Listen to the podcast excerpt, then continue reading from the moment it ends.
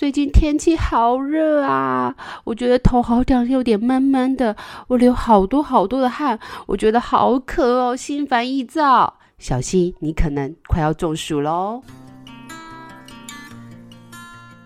Hello，大家好，我是宥雯，今天我要跟大家聊什么？我们要聊大暑、小暑，你中暑了吗？我们中暑的时候又该怎么解决？我有时候都觉得啊，古人的智慧真的是非常非常的厉害。你看那个时候没有这些科技的设备，也没有什么计算机啊、电脑啊这些，他们就是透过观察星象来统计，结合他们认为的这个时间的发生的一些资讯跟经验，他们就统计出了所谓的二十四节气。我们国历的七月七号就是二十四节气当中的第十一个节气小暑。这个暑的意思就是。很热的意思，炎热的意思。但是要注意哦，暑呢其实还有分大跟小。以月初的七月七号来讲，它是一个小暑；到了月中的七月二十二号，它就是属于大暑。小暑指的是天气很炎热，但是千万不要觉得这已经到达最高了，这其实是才刚开始而已。那你就会发现，小暑的时候，我们身体就会很容易流汗，然后会觉得诶，体能消耗很大，甚至也容易感觉到口渴。那以中医的理论来讲，他认为小暑是人类的呃阳气最旺的时候，所以这时候其实你很适合来去做三伏贴，去做一个温补的动作。但是不要忘记，也不能补过头，你也要注意，你就是要去解热防。防暑，保护你的心阳，就是让你要尽可能的平心静气。我们中医有一个说法叫做“春夏养阳”，也就是我们在春天跟夏天天气越来越热的时候，我们要尽可能的平心静气来去养我们的阳气。大暑呢，它则是一年二十四节气当中的第十二个节气。相较于小暑，大暑的天气是更加更加的炎热，是一年当中啊天气可以说是最最最高温的时候。我相信听众朋友听到我们的节目。的时候，大概也就是快到大暑的时候了，你就会发现，哎，这段时间有非常非常多的湿热的天气，这个现象尤其在台湾会非常非常的明显。二十四节气呢，它实际上是东方人、亚洲人我们去做出来的一个统计学，但是你会发现它应用在别的国家可能不那么适合，但是在应用在台湾的时候呢，我们就要稍微再把它在夏天的这一段，我们要再把它放大一点来去看，因为台湾事实上是比较更靠近。热带区域，我们是属于亚热带地区。台湾又是一个海岛型的气候，就是我们是四周环海，由这个太平洋海洋跟那个巴士海峡这边去夹击。那我们在这样身处周围都是海水的情况下，你就会发现这个海水其实是非常非常会吸太阳的热能的。那这个海水呢，因为它非常会吸太阳的热能，就会导致于台湾周围的海边呐、其实温度都是相对来的高多的。所以你就会发现，在夏天的时候，台湾的南北基本上是没有温差的。台北如果三十几度，台南、高雄、屏东也都是三十几度，都是非常高温的。那刚刚也有讲到，台湾事实上呢，是因为身处这个海洋包围的一个特殊地形，所以这时候呢，我们刚刚也提到了海水，它非常会吸太阳的热能。所以当太阳开始起来的时候，直射海洋的时候，这些海水会一直不断的吸纳太阳的能量。这些太阳能量一直吸吸吸的时候，水当它达到了一个能量的饱和的时候，它就会开始。蒸发的动作，那它一蒸发往上，它就会带走了一些热能，所以蒸发其实是一个很好的散热方式。所以你就会发现，很多的店家就会在周围一直不断的喷洒水，或者像宥雯以前住在顶楼的时候，我们就会在顶楼的阳台呢大边洒水，这样呢，你回到你自己的家的时候，你就会觉得，哎，好像真的有比较凉一点点。所以没有错的，在身上喷一点点水，喷一点纯露，的确可以透过这些纯露跟水从身上蒸。发的过程当中带走一点酷热的暑气，但是我们回到地球科学的部分，不要忘记了这么酷热的天气，它带走了大量的水。那以我们目前所处的这个大气层是对流层，对流层的空气呢是每上升一百公尺，它的温度就会下降零点六。所以的确很多人在这段时间就会喜欢去山上去露营，就会相对来讲会比较凉一点点。但是呢，刚刚我们提到的这些热空气，它慢慢慢慢的蒸发下。上的时候，它遇到了冷空气，它就会开始冷却凝结。那冷却凝结完以后呢，它就会开始慢慢变形成了小水滴。那这些小水滴会不断不断的聚集，就会形成了云。那这些云如果越来越多，越来越多，它就会像乌云密布一般，就会开始准备要下大雨了。那平常的时候呢，在一般春天啊、秋天或者是冬天，这个现象其实不会来得那么快、那么明显，因为我们那夏天实在是太热啦，所以呢，这个现象就会变得非常的明显，而且会在一天内。直接发生，所以你就发现台湾的夏天呐、每到了下午的时候呢，我们就会有一些闪电打雷的午后雷阵雨，就是因为这个原因。因为夏天的海水太热了，它不断的蒸发，到了天空的冷却凝结。因为夏天的这个过程当中，太阳的能量太强，使得这样的热对流现象越来越旺盛，所以它一累积到下午的时候，这个乌云呐、的量已经是大到无法由空气浮力所支撑，所以空气。气浮力无法支撑，他就只好砰的下起了大雷雨，这是所谓的午后雷阵雨。但是你也会发现，下完午后雷阵雨以后，这些水会慢慢的在蒸发，这样的时候，我们的温度也会稍微再下降一点，会达到一个比较舒适的二十几度的温度。所以台湾的夏天晚上相对来讲，就会因为这个午后雷阵雨来的比较凉一点点。当然啦，越靠近七八月的时候，除了午后雷阵雨之外，还会有台风。台风也是因为这样子的热对流的一个现象所产生的一个天气变化。嘛。所以这时候你就会发现，在台湾的夏天，跟比起在中国大陆或者是内地的一些夏天，还是会有一个很大的不同，就是我们会相对来讲更加的热，而且更加的湿。所以这时候台湾人呢，就很容易呈现一个湿热的现象。还好现在冷气相对来讲比较普及一点点，冷气其实本身也有除湿的功能。那当然，各位听众朋友，如果你觉得冷气怎么温度一直下不来，你也可以试试看开除湿机，把空气中的湿度稍微让它下降一点点，这样也会让你的体感温度来得比较舒服一点点。那因为台湾地处湿热，所以台湾很多的人都有所谓的湿热体质。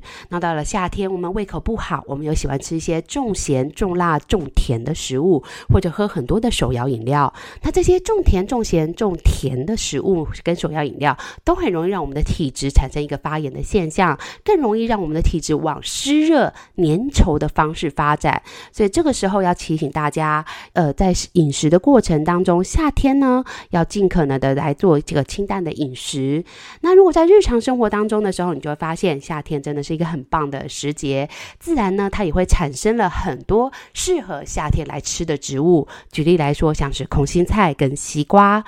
进入小暑以后，天气越来越炎热，这时候你就可以透过吃一些比较凉性的蔬菜，像是所谓的空心菜，它就属于比较凉性的蔬菜。我相信很多妈妈在坐月子的时候都会发现，有些坐月子的菜单里面它就不会有这个空心菜，因为空心菜呢，它事实上呢，在中医认为它是可以解暑行水，它是属于凉血止血。润肠通便的一个好蔬菜，所以它也在被一本书，叫做《南方草本状》，誉为叫做奇书。但我们不管这么多这么难的东西，以现代医学来讲，我们也认为空心菜拥有很多的胡萝卜素跟维他命 C，它对你的体质防病抗病都有不错的帮助。那呢，它也能够降低血糖，所以呢，糖尿病患者也是一个很适合来去吃空心菜的一个现象。但是要提醒大家，如果你的体质本身非常的虚寒寒凉，甚至会有白带的女生，这时候就不建议你吃太多太多的空心菜。那这时候呢，你在日常生活当中就可以在很热的现在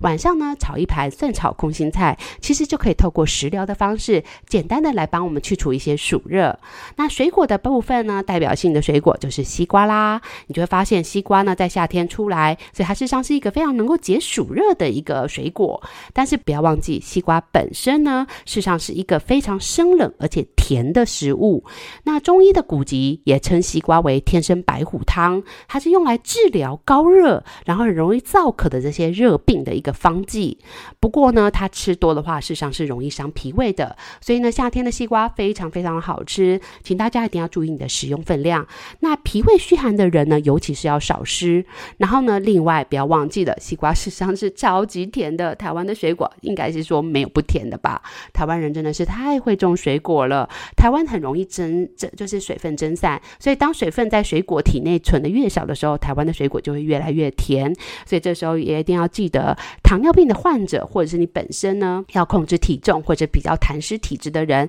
在夏天的水果，你还是要控制你的量的部分少吃。但是呢，如果你真的很想解暑热的话，那宥雯也推荐大家可以吃西瓜的。白色部分，这个部分其实大家会比较少去吃到它，但其实中医里面呢，有一味中药就叫西瓜翠衣，它事实上就是吃这个所谓的西瓜皮，然后也是用来消暑益气的一个药汤。但是我们当然不会吃西瓜皮啦，所以宥雯建议大家，如果你真的很怕甜，但你又想消暑热，你可以吃比较靠近西瓜皮的那块白色的地方，带一点红色那一段的水分会比较多，甜度比较低，但是它一样可以很好的去解你的暑热。另外，宥雯也在很多的芳疗群组里面，发现大家都会开始询问老师：“我身边的人中暑了怎么办？”老师，我身边的人开始觉得哎很不舒服啊，等等的，要怎么去处理呢？其实啊，以中医的观点来看，我们的中暑呢，其实分为阳暑跟阴暑。所以你在替别人做个案，或者自己身边的朋友有这样的问题的时候，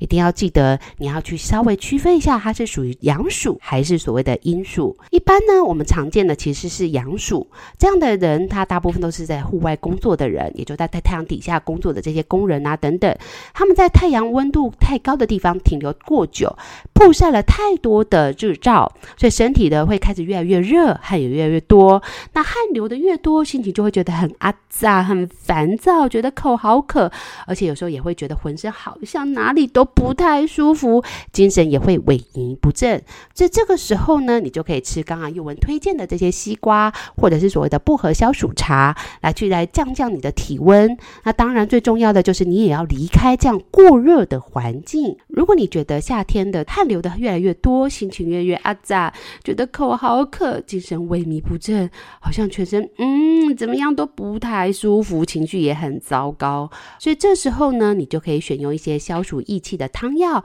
来去治疗，像宥雯刚刚推荐的西瓜、空心菜，还有所谓的薄荷消暑茶，都是一个不错的一个选择。那当然，坊间也会有很多人会用刮痧的方式来去处理。如果你中的是阳暑的情况下，我们指的是你的温度，你的身体事实上是在一个很曝晒的一个户外活动的一个工作者，你长期的奔波，导致于流汗不止。耗汗过度，导致你的阳气耗损的这个现象。这时候当然最重要，你要先离开这个炙热的环境，多喝水，补充身体的水分。但是不要忘记哦，在台湾夏天，如果你真的流了很多的汗，你喝的水除了喝开水之外，宥雯建议大家也要加了一点点的电解质，也就是所谓的舒跑。你可能不用喝整罐的舒跑，但你可以把舒跑兑水来去做一个饮用的一个现象，这样才可以去平衡你身体的电解质，避免你因为电解质的失衡来导致于身体的一些小小的微量的不舒服。那这个部分呢，还有很多人会去透过刮痧的方式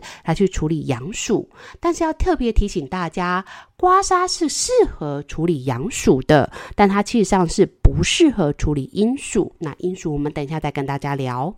阳暑的部分呢，你可以透过刮痧来去处理。刮痧的原理呢，简单来讲，它就是透过一些刺激体表经络的方式来刺激你的体气血循环，疏透经络。或以芳疗来讲的话，你可以怎么做呢？你可以使用一些可以促进循环、安抚的一个效果，比如像是甜马郁兰、欧洲赤松、西伯利亚冷松。或者是所谓的白云山、黑云山，这些都是属于比较温和，但是行气快的一些精油，来去搭配在芝麻油，像这样比较清爽的一个植物油。那芝麻油呢，它其实本身对脾胃也是很好。那台湾我们刚刚讲过了，地处湿热，所以台湾很多人的脾胃事实上是比较没有那么好的。所以你可以选择芝麻油去搭配这些行气走窜的一些精油，像是杜松也是一个不错的选择。但是像杜松跟欧洲赤松，如果你的身体太过虚弱，弱的人，你可能反而会变得很散气，所以这时候宥雯会建议你可以守一些比较温和的，像是月桂叶、尤加利叶、茶树，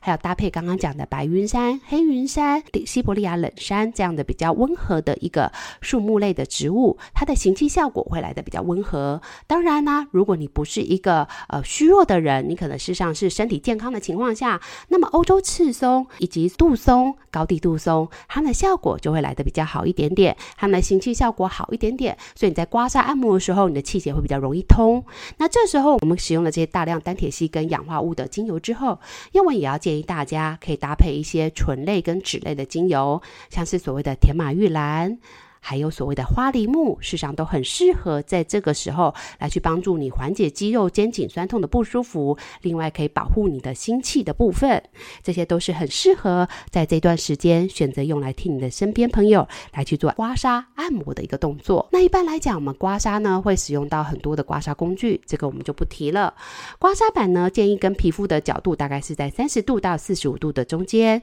轻轻的刮，如果有红疹就可以了，不需要过度的去。刺激，如果你会出痧，你就是会出痧，轻轻刮就会出，千万不要用力的去刮它，这样子反而会造成皮肤表皮的受损。但是要提醒大家，刮痧事实上是改善阳暑的症状。那什么是阴暑？阴暑适合刮痧吗？注意，阴暑事实上是不能刮痧的。那阴暑指的是你在冷气房内，然后呢，突然呢又跑去外面忽冷忽热的这个状况，你的身体无法适应这样冷热的变化的现象，我们就称之为你是阴暑。那这个阴暑其实呢，在现代来讲也有一个名称叫冷气病。那我们通常以中医的观点来讲，它就是所谓的寒包火。什么意思？也就是外面的温度好热好热，我们出了很多的汗，我们的血呢，全身的血管会开始不断的扩张，那这个血管为什么要扩张？一样回到生物的观念，血管扩张的过程，它会带来大量的水分流动，会让你身体容易出汗。这个汗排到皮表之后，它会做一个蒸发的动作，所以本身排汗就是一个帮助身体降温的一个现象。所以排汗是对的，你会排汗，其实身体反而会循环的比较好，比较不会有中暑的现象。那如果你自己真的觉得太燥热，有文建议大家刚。刚刚已经提醒大家，你可以使用一些像罗马洋甘菊，或者是一些你喜欢的，哎，AOP 真正薰衣草纯露。或者是一些玫瑰纯露、橙花纯露都是可以的。你可以用一些像是所谓的补水仪来去做一个身体就是这样子，让它有点水分，然后它在这水分蒸散的过程当中，它并不会造成你身体过多的负担，因为你是外补的水分嘛。那这水分散散开的时候，你身体就会觉得比较凉一点点。但是宥雯真的不建议大家在觉得好热好热的时候，立刻把你那颗很热的头跑到水龙头底下。直接去冲冷水，这其实很容易生病的哦。那也不建议大家在夏天的时候使用过多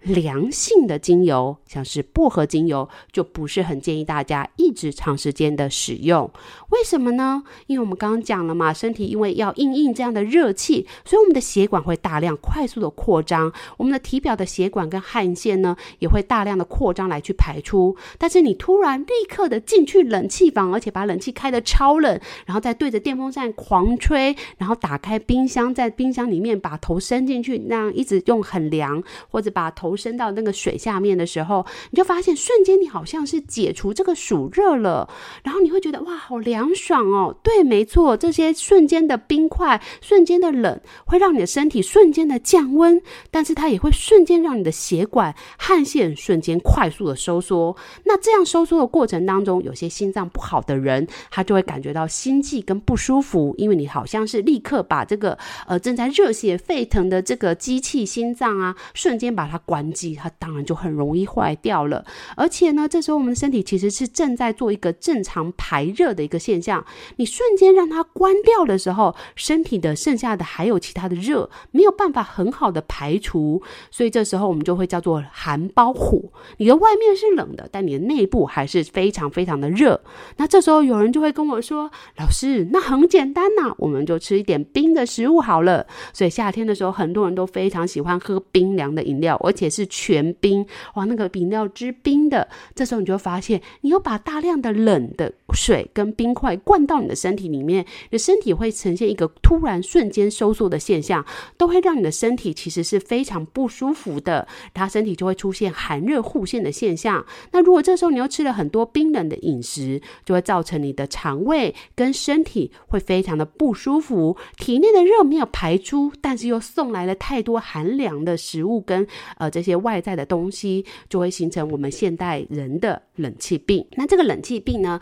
就是所谓的寒湿狭寒邪的一个现象。那当然它是有非常的困难的一些名词，我们就不讲太多。不过还是要提醒大家，如果你是阴暑的现象，是你要怎么样去避免这个阴暑的现象？就是你不要这样子剧烈的进出冷气房，一直进进出出、开开关关。如果你要进出冷气房，你从很热的地方要进去的时候，我会建议你先穿一个薄外套，或罩一个薄薄的纱巾在身体的肩膀跟头的部分，把它罩起来，让身体慢慢的适应这样比较寒凉的环境。那另外也建议大家不要喝冰水，不要因为很热就一直去洗那些所谓的薄荷洗发精啊，或是那种凉感的洗发精，因为那些洗发精有些他们加的是像所谓的冰片龙脑相关的，它带来的冰块效应实际上是很强的。那我们夏天很热，现代人工作压力又大，你脑的血管瞬间的被收缩的一个现象，其实很容易让你的很多的血液循环无法顺畅的流动，导致于你的身体的头痛、肩颈酸痛就会越来越严重。所以这时候呢，就会建议大家可以使用像是甜马玉兰，然后所谓的沉香醇、百里香、花梨木这类的，还有所谓的白玉兰叶这类的脂类跟醇类的精油来去做一个温和温补，让身体慢慢的回到正常的循环、正常的代谢才是比较好的哦。那我们刚刚讲了这么多，老师你都没有跟我们说阴暑要怎么解决啊？如果呢，你感觉到身体的流汗流不出，然后呢，也感觉诶有点头痛、恶心、呕吐、流鼻水的。这个现象，你可能就是所谓的阴暑，你可以把它当做一个外感的感冒来去处理。我们可能有些在中医会用针灸或艾灸的方式。那我们居家的处理方式，当然是要让自己的身体维持一个平衡的现象。你这样子进出冷气房不舒服的情况下，其实你也可以慢慢的去透过改善你身体的血液循环。举例来说，像夏天，其实还是可以泡温水澡的哦。但是提醒大家，我讲的是温水澡，请你不要泡很。很热、很热、很热的热水澡，这样反而会让你身体流汗过度，也会造成一种虚耗阳气，你会感觉更加的疲劳的一个现象。建议大家就是尽量泡一些温水澡，也不要使用姜跟肉桂这样的精油，你可以使用一些帮助，像刚刚讲到的甜马玉兰、真正薰衣草。花玉梨木、白玉兰叶这样子属于醇类跟酯类的精油，在你的泡澡配方里面。然后呢，你可以泡大概尽量是温热，有一点微微出汗，但是不要到大爆汗，不要让身体觉得哇好烫，没办法承受。另外，你在泡澡的过程当中，旁边尽可能的准备一杯温开水。你在一边泡的过程，一边慢慢的喝温开水。有没有发现我有特别强调慢慢的啊？因为这样慢慢的才能够让水分真的进到你的身体细胞里面，为你的身体细胞达到一个很好的水分代谢的一个现象。那不管如何，今今年的夏天真的是超级超级热的，大家一定要把这些方法跟分辨方法特别记起来。你一定要记得什么是阴暑，什么是阳暑。当你一直在很热很热的环境下，身体呢感觉到流了太多的汗，流汗不止，在外面奔波，这样你可能是阳暑。那如果呢，你是在这种冷冷热冷热的不断的交替的过程当中产生的这些呕吐啊、不舒服。服啊，食欲不振的一些现象，这些我们就成为的阴暑。不管是阳暑、阴暑，你都要尽可能让自己的身体维持一个比较平均的温度，因为我们的人毕竟是恒温动物。虽然我们要调节体温调控的中枢在我们的脑干，但是这些东西呢，它事实上没有办法应付外面这样子现代化的这种剧烈温差，因为毕竟古代事实上是没有所谓的冷气跟冰箱的。所以这时候呢，你在这样的中暑的一个现象，不管是阳暑、阴暑。你都要尽可能让自己的身体是维持一个比较均衡的现象，不管你要进到冷气房，还是要回到一个很热的地方，你都要尽可能让自己身体不要瞬间的在大量温差下来去做这个动作，避免身体来打产产生一个无法负荷的一个现象哦。另外也提醒大家，夏天虽然很炙热，但它也是一个非常很适合来补阳气的一个现象。你冬天的时候很容易手脚冰冷，冬天的时候有很多容易过敏的一个现象，都建议你可以在夏天的时候把握三伏贴的时间。间来去做一个温补的动作。那关于三伏贴，大家可以参考我的粉丝团，我的粉丝团上面呢，其实就有介绍三伏贴的一些简单用法。有机会我们有空也会再帮大家录一集三伏贴的一些使用方法、注意事项。也祝福大家可以在这样子很燥热天气下，尽可能的维持心平气和，让自己的身体跟身心灵能达到一个比较好的夏季养心的一个现象，让我们的夏天度过的时候，我们身体其实是会让我们身体是越来越强壮，而不是越来越虚弱的。那也最后也要提醒大家，不要吃太多冰冷的食物，真的要吃冰，真的要喝这些凉的饮料，请稍微让它比较凉一点，含在嘴巴以后，稍微没那么冰以后，再慢慢的吞下去，这样对身体才是比较好的哦。